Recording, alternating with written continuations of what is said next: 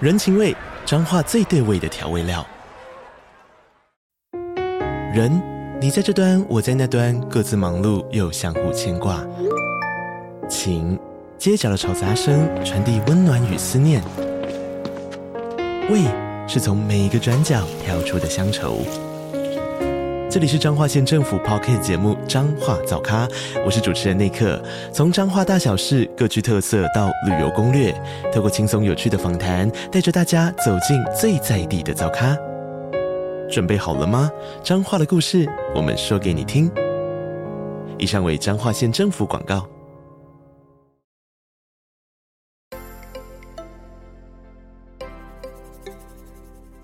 大家好，欢迎收听斜杠杠杠杠，大家来开杠，我是小王。我是威廉。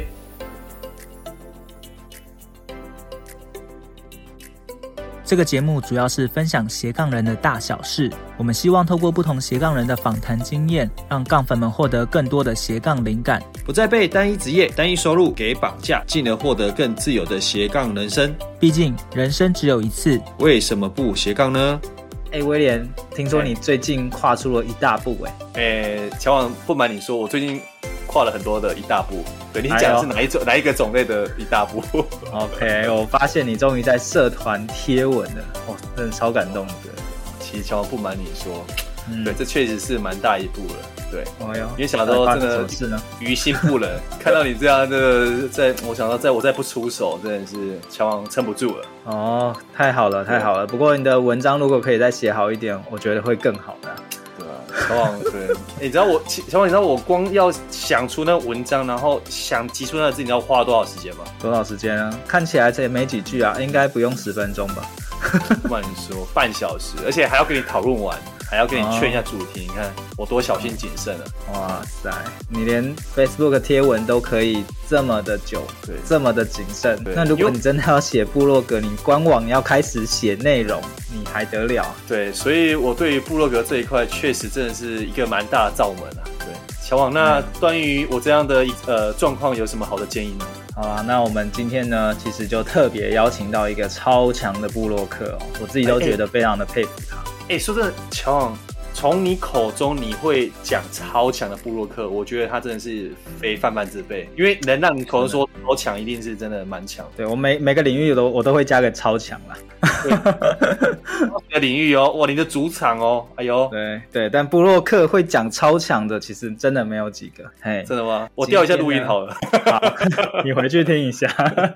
然后每一个都讲超强。 好了，那到底是何方神圣呢？来讲好，一下。今天邀请到的这位来宾呢，他曾经哦，他其实现在也是台湾的财经布洛克，排名应该有十几名吧。全台湾吗？全台湾哦，财经布洛克有多少个厉那么厉害的人，但他竟然可以排名到十几名，那代表他的流量、他的文章的质感其实都非常的厉害。他的名字呢叫卡尔，是理财新手福利社的创办人哦。那他本来是在半导体工作，啊，后来呢开始写部落格，啊也有当包租公，但是呢，为什么他会写部落格？其中有一个故事，等一下会再请他分享。那威廉，等一下可以跟他挖一些宝哦，不然你的文章真的是不行。有我我呃，乔王，我现在已经把那个笔记本跟呃笔都已经备好在这边了。好，没问题。那我们等一下呢，就好好的来认真听一下，到底部落格要怎么写啊？他也会讲一些有关理财的部分。我、哦听说你最近那个股票嘛，也是蛮惨的嘛，好，哎所以等一下也可以听一下。你呃，乔王，你指的是特斯拉吗？我不好意思讲、啊 再度乔王又在我伤口上撒盐。 好像好像不止啊。对，好，所以呢，接下来就让我们热烈欢迎今天来宾——理财新手福利社的创办人卡尔。哦 Hello，大家。好，我是卡尔。欢迎卡尔。哇，今天卡尔不简单欸呢，卡对尔据说是从台中特别来台北跟我们一起录音的嘛。对，对第一次录 podcast，哇，真是我靠！ 卡尔第一次就把第一次献给我们节目了， 对，第一次就献给斜杠杠杠杠了。哇，啊太棒了！乔王，太你要棒啊了 好好珍惜人家，知道？恭喜啊人家。好了其实好了，卡尔我们之前有见过算两次面嘛，对不对？对，啊、一次是在线上，然后一次是在实体，但是都是算短暂的见面。对，没错。今天总算真的算是是好好聊到天了。今天今天两位有比较深度的交流了，然后有了，对对对对还有哎对，边吃边交流。 呃，哎，怪怪的，我们的节目。然后，哎，乔网听说今天卡尔特别上来，想要跟我们聊的主题好像嘖蛮厉害的哦。最近对对很多人对有在问的哦这一块的一个主题是什么呢？对，其实其实就跟部落格有关，那部落格又跟网络内容啊，还有就是呃品牌经营，其实是有相关的嘛。那哎乔网，那这样蛮好奇的。我相信很多听众朋友说，哎，往部落格或者是品牌经营这一块，我相很多人应该会觉得卡尔可能是原本就是这一块文主啊，或者是呃这一块领域的，对，是或吗者？是网络行销相关的，对，是吗？但但其实好像不是嘛，对不对？完全不是。好，那我们等一下就请卡尔哎来介绍一下，他到底是看一下为何。哎 对大家会想哦，原来非科班出身，或是不是相关体系的，还是可以做到这么厉害的成绩屌。打科班出身，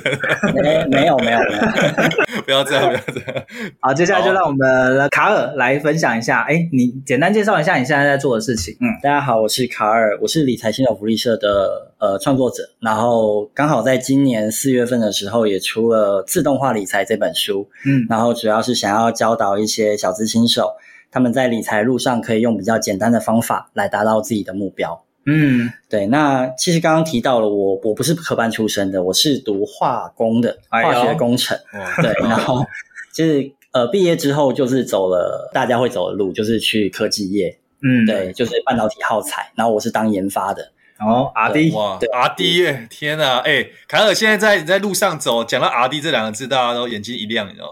为什么？为什么？对啊，为什 么？ 吗？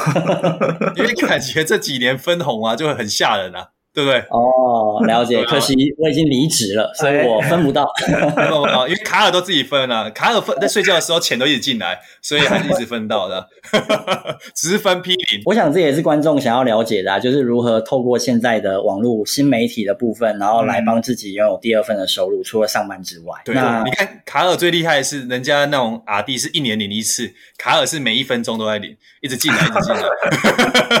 他只是把它细分成那么段多 段。之前网络上有一个梗图嘛，就是好像是巴菲特，然后旁边写一个字，就是说你如果没有找到睡觉中也在赚钱的方法，那你就必须工作到死。 嗯，好啊，所以现在卡尔现在睡觉也可以赚钱。现在对那个分红都笑笑的，你看一年才能领一次，我这个每一秒都在领。没有啦，如果可以分给我的话也不错。 好，那我们应该也蛮好奇说，哎，卡尔之前是当 R D 嘛，嗯科技业，大家应该觉得哇，科技业的 R D 薪水应该不错啊。那为什么会想要离职？那嗯离职之前你就是做了哪些事情？嗯，其实老实来说，如果今天我的家里没有发生一些状况的话，我觉得那份工作我是很喜欢的，因为 R D 其实就是研发，研发是创新一些别人不会想到的东西，那刚好就很符合我的个性，我就喜欢去搞一些别人不会用的、不会想的，嗯所以其实我在那份工作其实做的还蛮开心，也蛮如意的。嗯对然后也一直升到了副理这个阶级，在我这个年纪升到副理的，其实很少吧呃很很少，或甚至是没有在那间公司。哦，那只是因为，其实离职这件事情，在我踏入踏入职场之前就有在思考了。我不可能一辈子在职场，原因是在我研究所的时候，我弟弟出了一场车祸。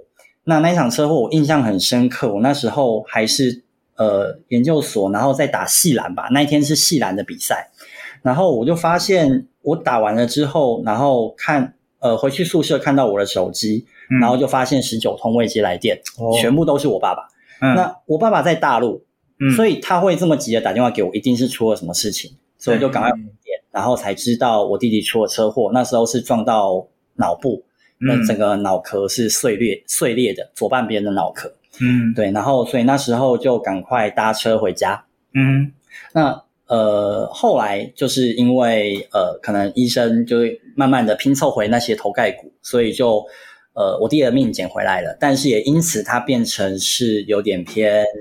就是需要人家照顾的植物人的状态，也不能说植物人啊，他还是能够动，但是就是没有办法生活自理。嗯对，所以就开启了我的长照人生。那当时我一直在思考说，就是呃，虽然一开始可以请外劳，但是不一定一直有外劳可以帮助我们。那对爸妈一定会随着时间老去。嗯，那如果到时候压力放在我身上的话，我还有办法兼顾长照，然后还要去上班，我有办法这样做吗？我很难光我光想我就觉得不可能。嗯所以当没错我那时候进入职场之前，我就其实有在思考，我要怎么帮自己创造出第二份的收入，嗯，让我有一天可以离开职场，然后帮忙家里长照的这个部分。嗯对所以这没错是我离职的原因。对，所以其实卡尔离职不是因为他不喜欢那份工作，嗯，对，那哦家里发生一些状况，所以他很早就知道说他要去创造第二份收入，被动收入。嗯，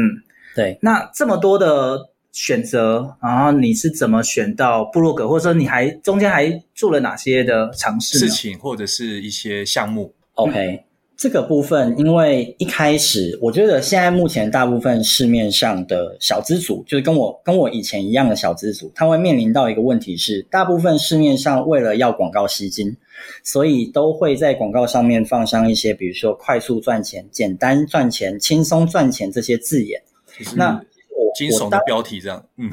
就是比较让人觉得啊，其实赚钱很简单，很容易达成。没那错我当时也是这样子认为，所以听了几场讲座，然后呃，我一开始其实有听房地产、嗯选择权，嗯然后还期货有票期货的那些，嗯，但是呃，选择权和期货我觉得比较我听不懂，哦，对，风险好像也比较高，我听不懂，对对对，感觉我没那么多钱，我一开始没那么多钱，小哦、资不者会那个什么，刚因为我跟乔王听到现在还是听不懂， 所以不止你听不懂，我们也听很久也听不懂。 对，乔王说没有，只有你听不懂。嗯反而是什么呢？反而是股票的部分嗯好像比较容易起，就是小资主容易上手一点，嗯因为一张假设十块钱，我一万块就可以买了，嗯，对，加十块钱的，所以还可以买零股，嗯，学股票的技术分析。哦，对，然后那时候其实也跟大家一样，就想说能够透过买卖股票，然后赚一大笔的话，哇，嗯那我就可以财富自由了。那时候海捞想一笔，对不对？海捞一笔，没错，大我我拉完我就是金盆洗手不玩了，对不对？大家都这样想。是没错，就是干完一大笔。对，我跟乔王也想要干一票，然后想很久还没干完。 那我比你们好一点的是，我是真的有去执嗯行干一票这个哎呦，可是怎样没想干到掉，没想哎到呦，没想到在越越越做的时候，发现我钱越赔越多，哎呦，就被干掉了。就被干没掉有没了，有被被别人干完一笔，被别人被割彩 了。我后来才发现，这种嗯所谓的呃技术分析或者是短线买卖，它它不适合我。我我不嗯能说它完全没有效，确实我在操作的过程中有成功的时候，但也有是失败的时候。那因为人性总是比较贪婪的，我必须这样讲，所以你在失败的时候，通常会把前面的钱再哦更加倍的赔回去。嗯，对，然后你对赔用用实力赔回去，对，你在赔的时候，你就会更想要再加倍的赚回来，结果就越赔越多。然后我那时候印象中，我花了两年的时间去学，嗯，然后我花了两年的时间操作，嗯，然后我赔了六十几万，哇，那对对于那时候的你应该是很大一笔吧？因为那时候我的时呃我的月薪才四万块而已，啊六十几万算是一年的年薪了。对耶，而且还哇不，那止已经算是好几年的积蓄耶，算是相对来说已经对，所以那时候对我的打击是非常的大的，嗯所以我那时候才慢慢的静下心来，仔细的思考说，这个这个这个想法到底有没有什么问题？就是所谓的刚刚讲的干一大票这个部分。嗯然后我后来后来嗯，有一天啊，因为大家知道读工科的都会用工程计算机，嗯然后没错工程计算机呢，它的计算功能有一个非常好用，就是比如说呃，我们在算股票，比如说涨停就是涨十趴嘛。对，就是嗯一。嗯那工程计算机你可以去设定一个，就是我如果今天连续涨几次，嗯，会到达多少价格？对对这个是，然后我就去玩玩玩玩看。然后我印象中，我那时候玩的时候，我就想说，好，我今天买一股五十块钱，嗯然后我如果要涨到一亿元，哦，我需要连续涨停几次？如果以涨停十趴来算的话，嗯我算出来是一百五十三次。哇，天对哪，一百五十三，然后我那时候就想说，哇，我如果可以买一买到一股股票哦，因为五十块是一股而已哦，嗯我可以买到一股，然后它连续涨停一百五十三次，嗯那人家涨了哎，那这样整年度三分之一年都在涨、股神就换我当嘞、对啊你知道吗？ 股神就换我当。没有啊，呃马斯克就不敢讲话那么呛了。可是后来我发现一件事，大家大家想一下，我为什么要用五十块跟一亿元这个两个数字去算？嗯因为大家有发现吗？就是我们在投资的时候，有一个东西是风险最低但报酬率最高的，嗯，那个东西叫做大乐透。哦，大乐透哦买一张五十块嘛，风险就是对五十块钱，你看有多低。嗯，可是问题是，你如果真的中了，嗯，那你的报酬率啊不就超高的吗？那个对卡尔这个叫做下档风险有限，但是上档无限，对不对？对对，哦 六到六到。一亿去算，我就是这样子算。我想说，好，我如果今天可以这样子，那就等于是我中了一档乐透。 OK，对，可是问题是、我后来去 Google 的时候发现，呃，美国有做过一个实验，你知道国应该不是说美国，国外国外他们的大乐透的头彩彩金都比我们台湾的还要高很多。对可是他们发现百分之七十的人，他们在中了乐透头彩了之后，他们再过几年还是会回归原本的状态，嗯，就是他就不再是有钱人了。对，所以这让我反思：我如果今天透过股票投机去赚了一大笔钱，我真的能够财务自由吗？看起来好像不是这个样子。嗯所以后来我才慢慢的去开始，呃，去了解理财跟投资的差别，以及去呃去研究理财的方法，怎样才能真的让让我们达到财务自由？嗯，对嗯，对，所以其实呃，想要变得更有钱或者赚更到赚更多钱，所以开始去从事呃理财的学习，但是赔了钱，嗯，才真的认识到理财的本质是什么。是 OK OK，那后来你就是透过股票，然后找到自己适合的理财方式吗？还是怎么不样？嗯是？因为哦股票是投资，对，包含了比如说一些房地产等等都是投资。那理财叫做管理自己的钱财。嗯所以我后来慢慢的运用一张 Excel 表，嗯把我自己的收入、支出、资产负债，把它做一个整理，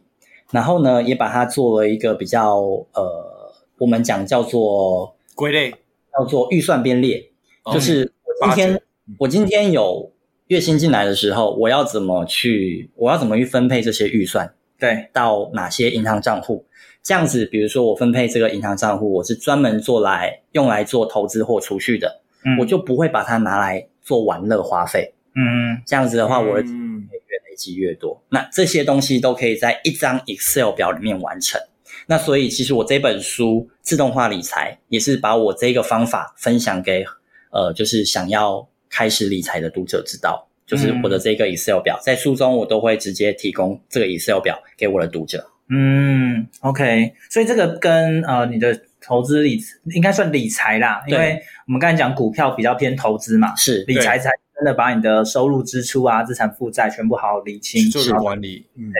嗯，所以这个比较呃，在你的书里面都有完整的一些说明。对，没错。哦哦哦，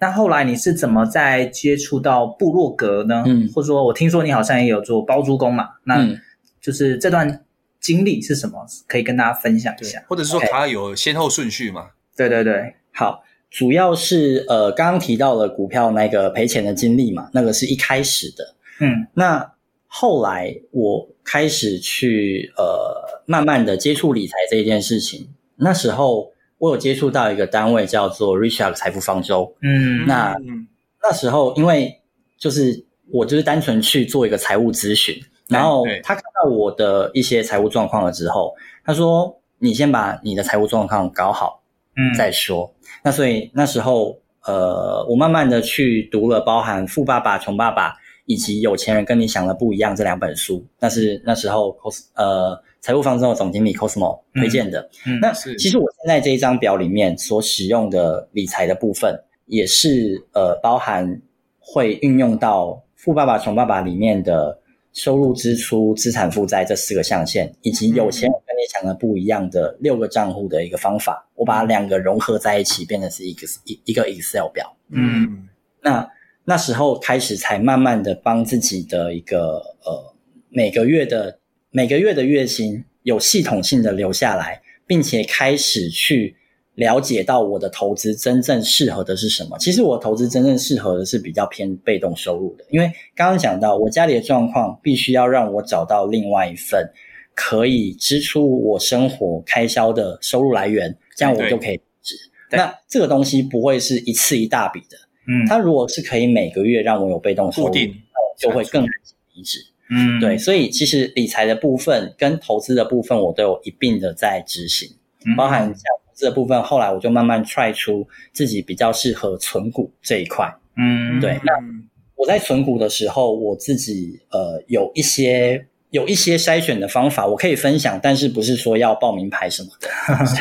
没问题。举例来说，我在选股的时候，一定会去看它每一年，因为如果要被动收入的话，就是看它配发的股利。嗯，我要看它以前到现在每一年的配发股利有没有一直在成长。嗯，再来是有些公司是它配很多股利，但是它的一个每股盈余就是它获利没有到那没有到那么没高错。嗯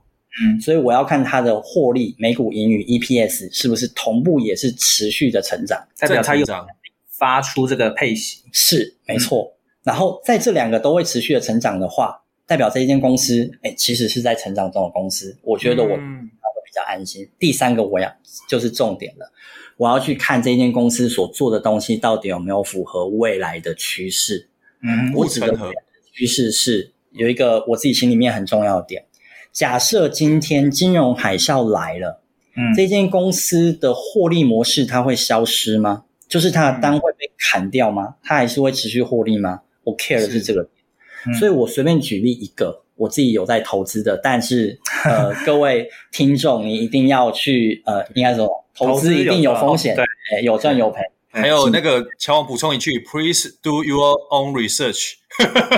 就是我自己有在投资的，像是喜盛概念股，嗯哼，我其实那时候的思考很简单，台湾面临老年化社会，是嗯不止台湾，全世界都一样。对，老年人口越来越多，再加上我们的精致饮食，所以肾脏的负担越来越大，是不是洗肾的人越来越多？其实 Google 查一下，台湾也已经被称为洗肾王国了。那在这样子的趋势之下，我们试想一个问题：今天金融海啸来，那些人就不洗肾了吗？如果不是的话，那代表即便金融海啸来，那洗肾概念股它一样会赚钱。嗯，这样子的概念之下，我就去开始查洗肾概念股的相关公司，去找出那些从以前到现在配发股利跟获利持续成长的公司，那我就可以很安心的存这张股票。我不管今天美股升息，我不管今天疫情，我就是在它大盘下跌的时候，我就去买一点，买一点，买便宜，然后把它存起来，让它配发，让它发钱给我啦。简单来讲是这样子。是是是。嗯，哎，那对看我其实蛮好奇的是说，像一般呃，如果说是纯股的一个标的来说，那你变成说呃，为什么那时候会切入喜盛概念股，或者是说像我们听众朋友说他也想要纯股，那你是不是会建议说由他呃生活中呃他比较有兴趣的，然后掌握你刚刚提的这三个原则，然后去做一个切入？台湾最近很多人都想要存股，然后他们可能会存对啊什么金融股，嗯对然啊，后可能会存什么电信股，然后就是他们觉得是稳定的产业。嗯，对对，没错。这一块有没有什么样的建议，或者是你的想法可以分享？或或者说，你刚刚那三个原则的话，在不同产业也算是适用吗？还是说有可能要加一些呃蛋书或者是备注的？ 嗯哦，因为我我我自己个人比较偏向简单简单嗯化，我我我我不太希望就是能够呃用太复杂的方法去做事情，所以比如说我刚刚提到的，我的书里面也是用 Excel 表去做理财，一张而已。然后呢，在投资的部分其实就这三个原则而已。如果要拉到不同的领域，我觉得应该也算是适用。比如说我们举例金融股来说好了，台湾金融股很多嘛，对不对？没错，那代表它的竞争对手很多喽。嗯有很多家金控，大家都在做差不多的事情。嗯，对，对，那在金融股的部分，我自己特别会注意到的，绝对不会是大家一般常听到的，比如说玉山金、兆嗯丰金等等的。嗯我反而会注意到的是中租这一种股票，哦，没错，中珠迪和，没错，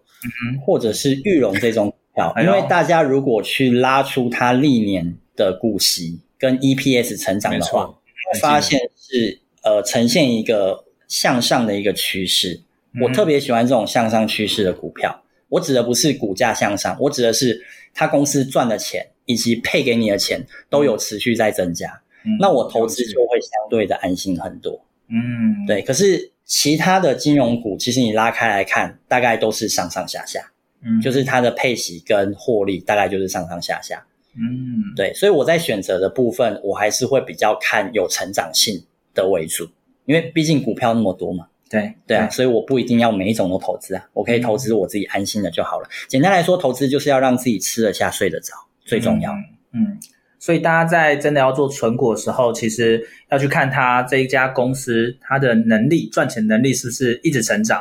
然后配出来的息是不是也是一直成长。那如果是的话，至少知道说它是有本钱的，嗯而且它愿意发这个本钱给嗯投资人，嗯哦、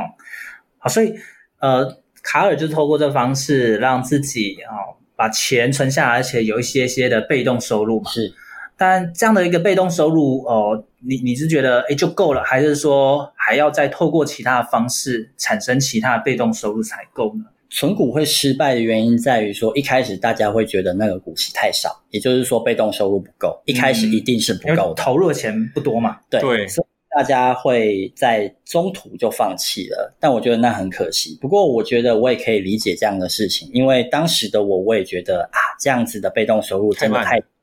没有办法让我离职去做照顾家人这一件事情。嗯，所以当时呃，我才重新去思考被动收入。你看我的历程是，我先想说要赚大钱，对，所以去做比较风险性高的投资。嗯后来拉回来，做好自己的理财，然后慢慢的朝向稳定的被动收入投资。然嗯，后被动收入这一件事情，它有没有办法再去做更深入的探讨？我就在探讨这件事情。其实后来慢慢的，我在了解了被动收入种类之后，我觉得被动收入大致上可以被分为两大类，只有两大类而已。好，嗯哪两个第一个种类叫做叫做购买系统的被动收入，什么意思？存股买股票就是购买系统的被动收入，人家建好一个公司系统，他发股票给你，让你有股权，那对你买他的公司，你当他的股东，你就是购买他这个公司的系统。嗯这个公司的系统如果带来获利，他把获利的部分分给你，那你就因此获得了这个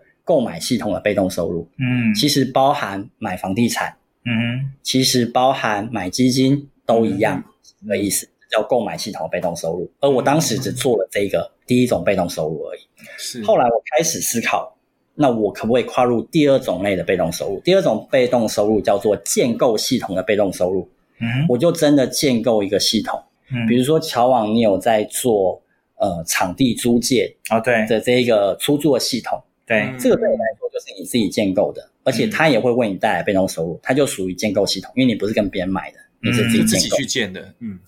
所以后来跨入部落格，部落格其实算是我的建构系统的被动收入，因为那部落格是我自己建的。哦，对，嗯然后、呃，有很多人会好奇说，为什么我会去挑到部落格这一个这个自媒体？因为自媒体有很多嘛对啊，像像很多媒介工具， podcast， ，Yeah，然嗯，后也有 YouTuber，对，对，然后也有布洛克。那为什么我会选择布洛克？对其实这种东西，呃，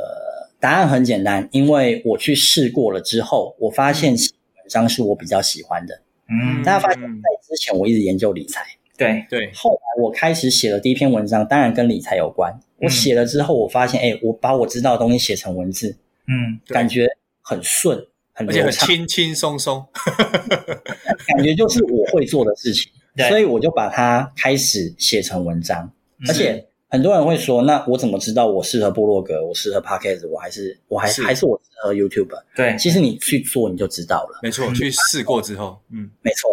当你发现你做了第一篇，呃，比如说像我写了第一篇，嗯，我还可以写第二篇，嗯再写第三篇、第四、第五、第六、第七、第八、第九、第十，我都不会觉得累，而且我觉得越写越有成就感。嗯，那恭喜你找到适合你的方式了。嗯。没错那，如果说像呃很多听众他也在尝试去写部落格，那刚开始他文章写出来要写很久，或者是有时候没有什么灵感，他卡住了，那他会不会觉得说，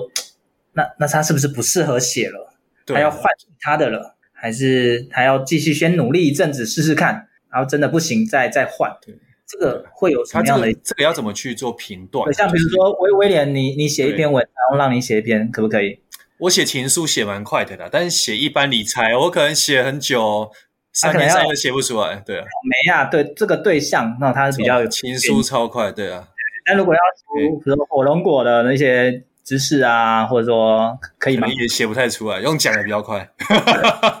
所以现在才在录 podcast 哦。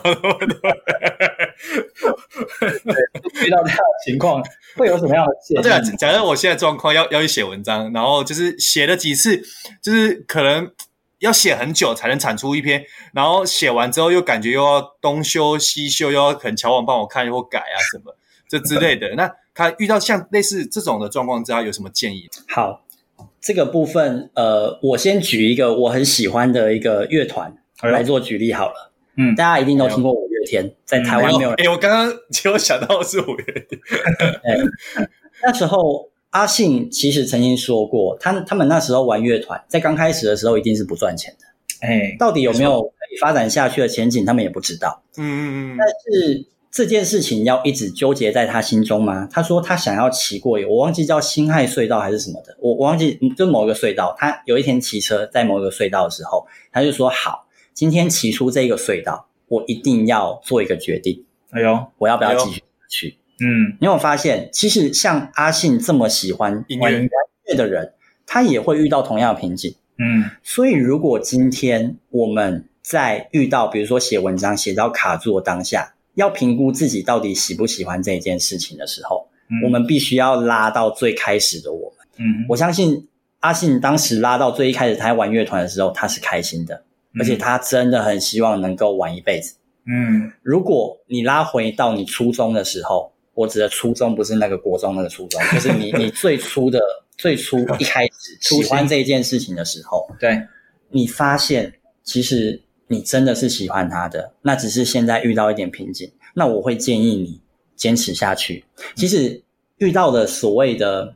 遇到所谓的产产不出文章或不知道写什么这件事，其实很好解决。嗯，举例来说，像我在写理财，那我如果真的灵感用完了，嗯，嗯我其实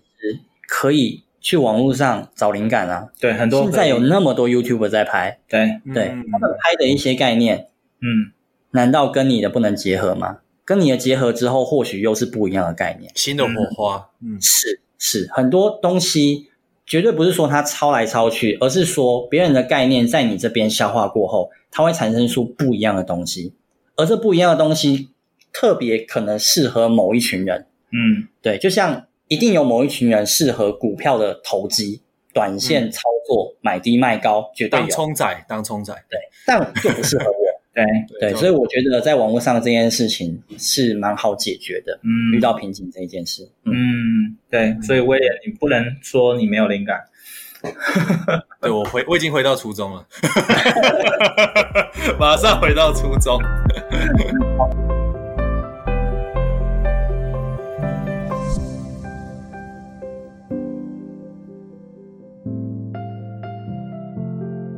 那在你在发展部落格的过程中，呃，你是怎么让它一步步的建构出自己的系统呢？因为其实我相信它不是一触可及的。嗯，那很多人可能在过程中他就放弃了，因为嗯可能看不到结果。嗯，那你是怎么样？而且听说你还蛮快的哦，是大概两年左右时间嘛？还是差不，多，差不多，差不。多。哦对，乔王我大概花了几年？二十年吧，乔王，我认识你。 哇，乔王在西棚下熬了二十年，你 看，台上一分 钟，台下二十年。八年的时间啦。那那 个卡尔他其实短短两年不到时间就已经排行财经部落客应该有前十五名左右吧？对，之前好像有一个有有有，之前好像有有一个人，排名嘛居。然有人做这种排名，对对对这让我 surprise 了一对下。，哇，那到底是怎么做到的呢？我相信大家都非常好奇。嗯，好，呃，我想要先，我想要先讲一下，让让一个人最快最快放弃的方法，是一开始定太高的目标。嗯对，很多人看到呃，比如说我随便举例啦，就是呃，你可能看到一些广告标题，然后就说二十岁拥有三十间套房收租，嗯你就定到目标，你会发现自己放弃的很快，嗯因为或许那是他累积好几年的成果，嗯，可是你想要在一年之内就达到，没错，这是很多人放弃的原因。所以，如果我们今天，我们今天不要让自己定那么高的目标的话，或许没那么容易放弃。讲实在话，你说一开始我是怎么规划我的部落格写作的？讲坦白的，我没有规划，嗯，我只是写好玩的，就写就对了。我就是 try 啊，我怎么知道它到底适不适合我？我不知道，但当下想什么我就把它记录下来。嗯，所以你会发现，呃，如果长期有在看我部落格文章的读者会发现，我的文章其实每一年都会翻新。嗯，我对，从最开始写的文章，我现在回去看，我我惨就不忍会睹吧。 我就会靠我那时候到底在写什么东西啊？ 对我也是，我觉得全部把它重没错重新卡变卡尔，我跟乔王一样，我们去看我们第一集录的 podcast，了真 的是惨不忍睹， 都不敢听了呀。对啊，所以其实大家都是这样子走过来的嘛。一开始一定就像你小婴儿你在走路的时候，怎么可能一开始就要求他走得好？一定是没跌错跌撞过来的。所以你只要不害怕那个跌跌撞撞的过程，而且这个过程又是你喜欢的东西，那你就去做吧。嗯，哦那所以其实就回到初心，不要担心说啊，就是写不好或做不好，因为就是你的目标不要定太高啦。你对，刚开始就是喜欢，就算哪怕一个人看、两个人看，嗯哎、也是有价值。嗯就算没有人看，你写出来就也是爽嘛，对不对？嗯，当你当你去去询问身边的朋友，他们会这样子安慰你：不会啦，你可以写这样已经很好了， 我写出这样的文章。嗯对，我希望大家把这种鸡汤放在心里，当做感恩就好 了。但实际上是这样子的，一开始怎么可能写得好？嗯一开始你一定是写得很烂，我也写得很烂。就像刚刚 小王、小王还有威廉讲的，你们一开始 podcast，你们现在回去看也觉得自己很有进步空间。对，对进步很大。对，对啊，所以其实我我大们家到现在也进步很大，还有蛮大 进步的。那其实哦，我们也有问一下我们的杠粉啊，有些杠粉会很好奇说，大概你是多久之后才开始获利？因为虽然获利不是说主要目的，但是总还是会希望说自己做这件事情会有一些回报。嗯，那或者一所以些肯定的、啊，对，就会有杠粉好奇说，哎，大概写部落格，呃，每个人时间一定不一样。 Yep 那那你是大概什么时间开始看到一些成果？你的成果可能是人数上的突破，有可能是获利上的突破，或者是邀约机会的一些突破。嗯好，没问题。这部分我可以分享，答案其实很简单，就是一年。好，对，那你会发现，呃，假设我今天是听众好了，我嗯听到这一位分享者讲说，哦，他一年达到，对对，那对他的对他的意义是什么？哦，我也要努力一年吗？不对，绝对不是这样子的。所以我想要把这一个答案再把它更扩展一点，它答案不止一年这么简单。在刚开始的时候，你一定会经历过你写，然后没什么流量，也没什么人看，然后根本不会获利的一个状态。嗯但这个状态经历一年、两年，甚至更短的，可能半年、一个月，谁都不一定，对没有人是一定的。所以你去听别人大概多久有效果，我觉得那个数字不参考太有意义。嗯反而你是要去听他在努力的过程中，他做了些什么。嗯嗯好，我我这样分享好了。部落格，我因为我是写部落格的，我就直接分享部落格。部落格我一开始是从匹克帮开始的，对嗯，所所熟知的是台湾，嗯、免费的部落格平台中占比很大，占权重很大的一个平台。嗯是，所以我跟我的朋友说，呃，如果你想写部落格，你先在匹克帮写，因为你如果匹克帮写的文章都上不了 Google 前几页的话，你出来自驾站通常是死路一条。对嗯好，然后再来，你在匹克帮开始写到你在 Google 的关键字可以找到你的文章的时候，嗯代表你离成功不远了。哼，哎呦，这是一个关键点，因为、呃，比如说你随便写一个，比如说呃，强伟你在做场地租借嘛，比如说对你在写台北场地租借这一个，嗯，在 Google 上面打台北场地租借，你发现到四五页之后都找不到你的文章，代表你的文章写作技巧还不够力，而这写作技巧包含了 Google 喜欢的 SEO 也是有，嗯，没错，和喜欢的模样。嗯，这两个是有差的。我指的 Google 喜欢 SEO 是第一步，也就是说，你要至少要让你的文章在 Google 上面是可以被人家找得到的。嗯是没错，那这部分你就要去学习 SEO 技巧。所以没有人说我写文章就是一定要埋头，一直拼命的写，拼命的写，拼命的写就会成功，没有没有这回事。嗯你遇到了一定会遇到瓶颈。你在 Google 上面，你可能写了十篇、二十篇，怎么没有一篇在 Google 上面找得到？嗯那这时候你就知道你在 Google SEO 技巧一定要去学习。嗯啊，这是你第一步。所以我常说，你在整个做自媒体的过程中，它一定是先尝试，后学习，再尝试，再学习，一定是这个过程。嗯对，那刚刚讲的 SEO 那个部分是到 Google 看得见你，嗯只要在 Google 上面找得到你，你就开始会有流量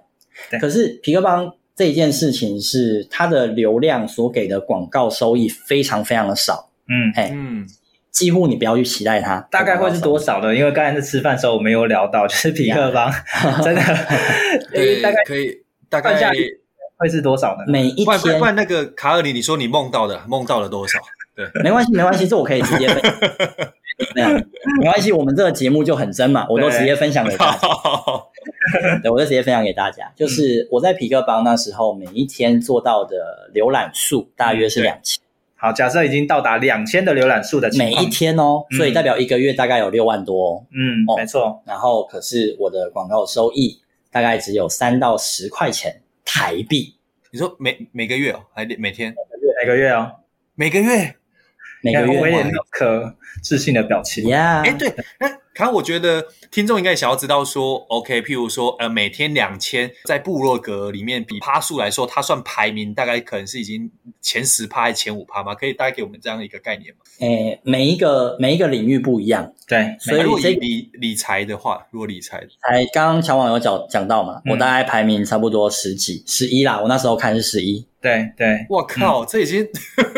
零点前一趴了，哎 天哪！对，所以其实呃，每个领域不一样。那在财经上，呃卡尔在两千就已经有做出一些成绩了。嗯但是如果你单纯光靠广告收入，其实是少的非常的可怜的哦。嗯，你没有办法完全靠广告收入过活，是是好那是一没定错，要去做一些调整，不然你你埋头苦干，一直做做做做做，你过了一年，可能还是没有达到你要的成果。对，那就会放弃了。对，嗯，好，所以重点不在于说努力多久，重点在于说你尝试过后，哎，怎么样去做修正？是，哎，那后来卡尔你做了什么样的修正呢？好，刚刚提到了，我第一步先写，后来遇到瓶颈去学 SEO，在对 Google 上面找得到我的文章的时候，我发现流量有了，但是广告收益少的可怜。对，接着我要做的就是第二步，就是我要写给读者看的。嗯刚刚那个 SEO 是写给 Google 看的。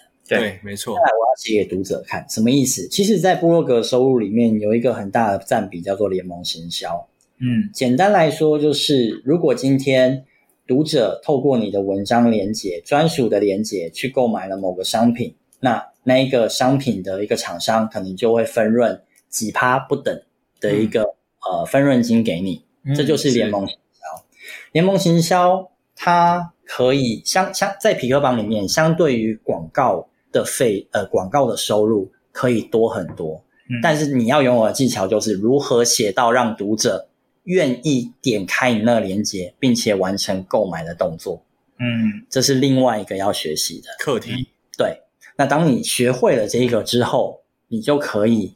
既有流量又有收入。嗯嗯，哼，没错。所以在联盟行销算是部落格的第二种收入。那这种收入要会的技巧就是让别人去点击，而且是购买，所以也代表我们的转换率要够高嘛。嗯。嗯，呃，这边我不太确定这样的一个模式之下，是不是就可以造就说，哎，你在部落格这个领域已经有一些还不错的一些收入，还是说你还有其他的一些管道可以帮你在部落格建立这个系统架构的时候，可以报酬会更好？了解，以联盟行销来说，写文章给读者看，对学完这个技巧之后，其实基本上就会有联盟行销收入了。对但它缺乏的是什么？缺乏是刚刚讲的广告收益。哎，再来，你用匹克邦嗯，嗯没常常错，合作，他会觉得你不够专业。哎，对，嗯，后来我再进一步学的是什么？我在学官的网是自驾，对我自己对架站，对，然后把我的原本在匹克邦的文章慢慢的移到自架站上面。全部的家当，收入去了就来了。我就曾经有比过，当我的自驾站成长到每天也差不多两千人的时候，是跟品牌方差不多的时候，嗯，